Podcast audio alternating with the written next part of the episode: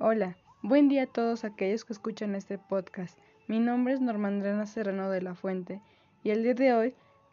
hablaremos un poco sobre la lectura La política monetaria en la macroeconomía, escrita por Eddie Lazarazu Alanes, quien nos habla principalmente sobre la política monetaria con metas de inflación,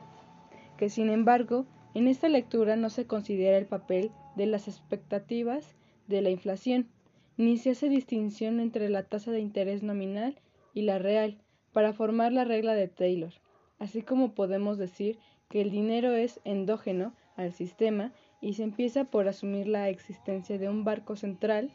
absolutamente discrecional con expectativas estáticas, así como a su vez una vez mostrando que es posible la inestabilidad en el sistema económico, se procede al análisis bajo al supuesto de que las expectativas de inflación del público coinciden con las metas del Banco Central en la materia.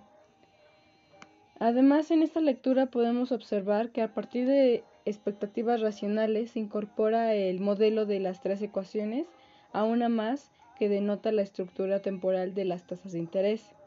En la parte primera de la lectura podemos observar que se presenta el núcleo de la macroeconomía neokeynesiana. Y después,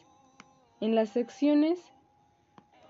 segunda y tercera, se analiza el caso de la política monetaria absolutamente discrecional. Y en el apartado cuarto se desglosa el cálculo de la regla monetaria del Banco Central y su reacción ante los impactos de la demanda y las ofertas agregadas.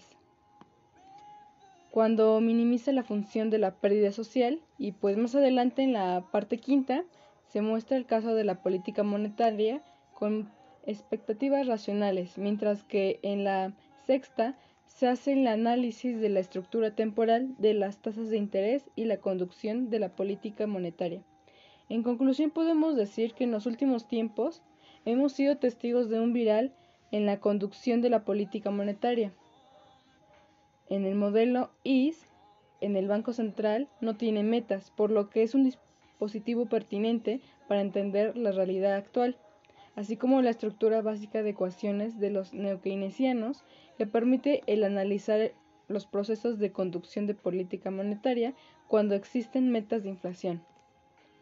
Así como en el marco la autoridad monetaria tiene como instrumento principal la tasa de interés nominal, de corto plazo, por lo que la oferta monetaria se vuelve realmente endógena al sistema económico. Y por último, uno de ellos es destacar que el papel de las expectativas de inflación en el análisis de la política monetaria. Ok,